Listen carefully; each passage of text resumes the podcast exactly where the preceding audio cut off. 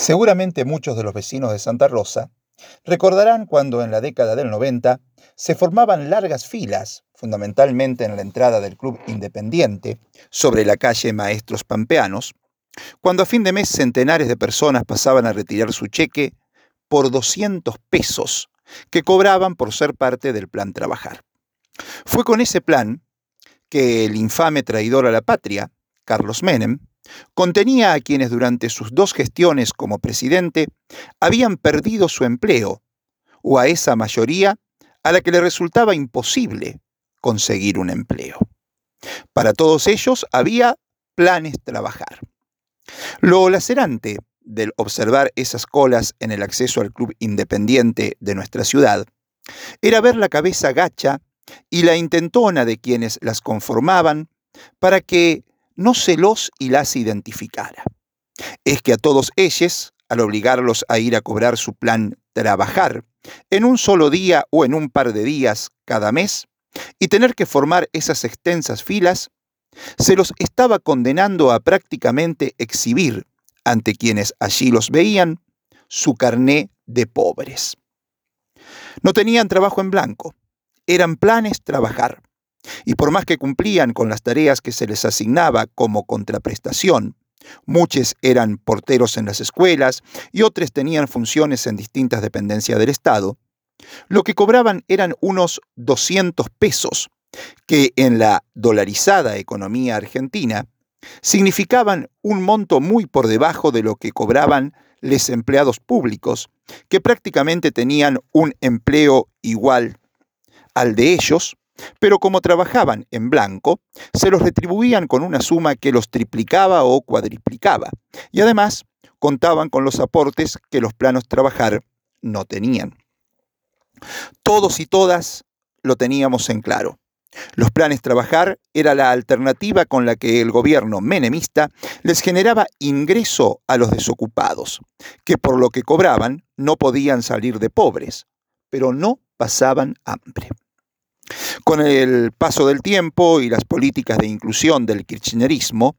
los planes trabajar fueron desapareciendo y en La Pampa, el primer gobierno de Carlos Berna implementó variantes de suertes de indemnización para quienes abandonaran su condición de planes trabajar dentro de la administración pública, gente que iba encontrando empleo en el sector privado. Y a los que no salieron de esa condición de plan trabajar, poco a poco se los fue reconvirtiendo en empleados públicos, primero con una reducción horaria y luego definitivamente como tales.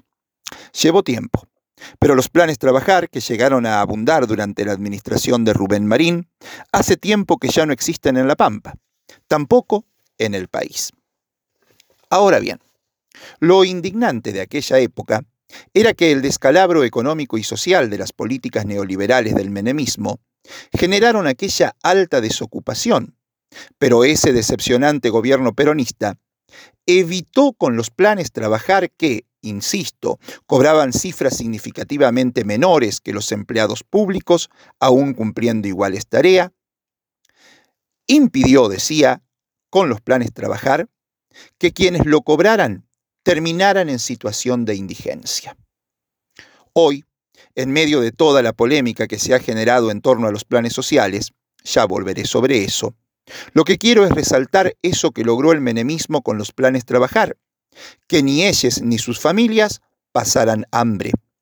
Y me interesa marcarlo hoy porque lo que claramente está ocurriendo en el país es algo tristemente histórico. Por primera vez, con un gobierno peronista, el pueblo pasa hambre.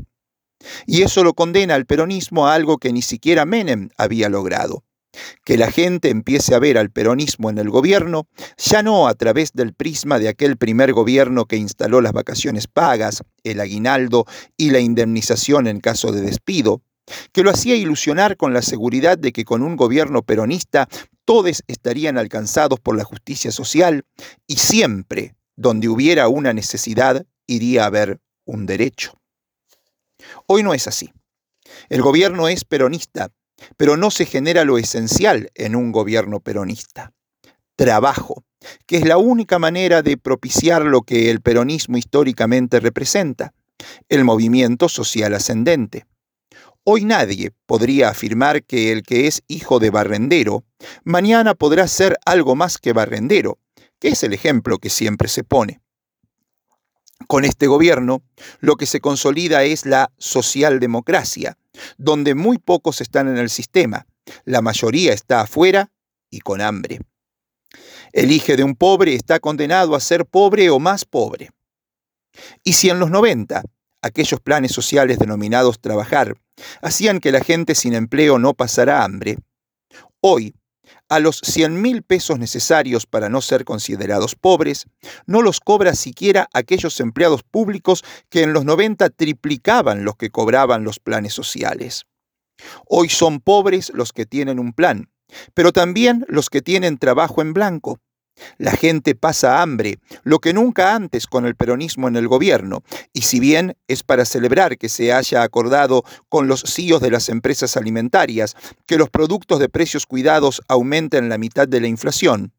el gobierno lo hizo cediendo que se reduzca la cantidad de productos del plan, que se aumenten los precios y la postergación de la implementación de la ley de etiquetado.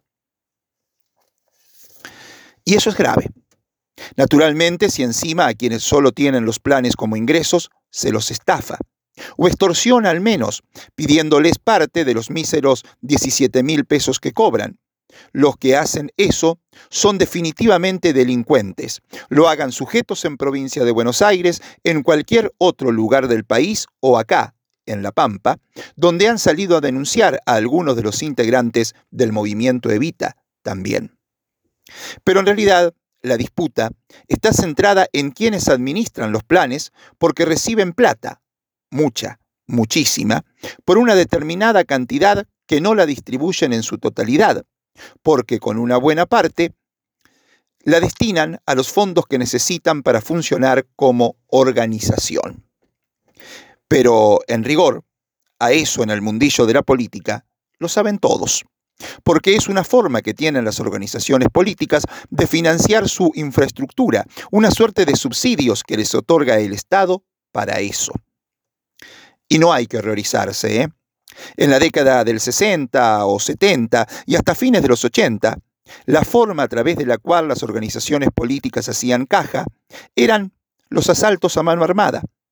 Creo no equivocarme si menciono al intento de asalto al Banco de Mataderos en la provincia de Buenos Aires, donde murió el dirigente montonero Osvaldo Petizo Olmedo, como el último hecho de violencia con el que pretendió financiarse una organización política. Después aparecieron otras variantes, como la de los de Cambiemos, los macri-radicales, que decían sostenerse con aportes privados y se demostró judicialmente que declaraban aportantes truchos cuando muchas personas negaron haber realizado voluminosos aportes. Personas que, incluso, eran beneficiarios de planes sociales, la asignación universal por hijo, el plan de la garrafa a precio subsidiado o monotributo social, y trabajaban para el gobierno de la ciudad de Buenos Aires o eran monotributistas que en las declaraciones presentadas por Cambiemos figuraban haciendo aportes que superaban escandalosamente su límite de facturación mensual. Vamos, ¿de dónde provenían entonces esos aportes? Por eso, en esta discusión, lo que verdaderamente vale es lo que dijo Sergio Sirioto el otro día en la reunión de la Liga de Gobernadores en Chaco, el debate sobre la administración de los planes sociales es algo secundario y que lo necesario es ver cómo nos ponemos de acuerdo con el gobierno nacional para compatibilizar y complementar beneficios nacionales y provinciales para que argentinas y argentinos accedan a un trabajo digno.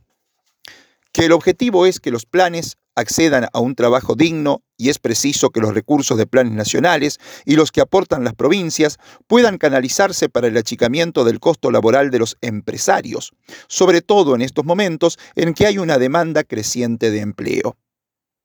A lo que creo necesario agregar,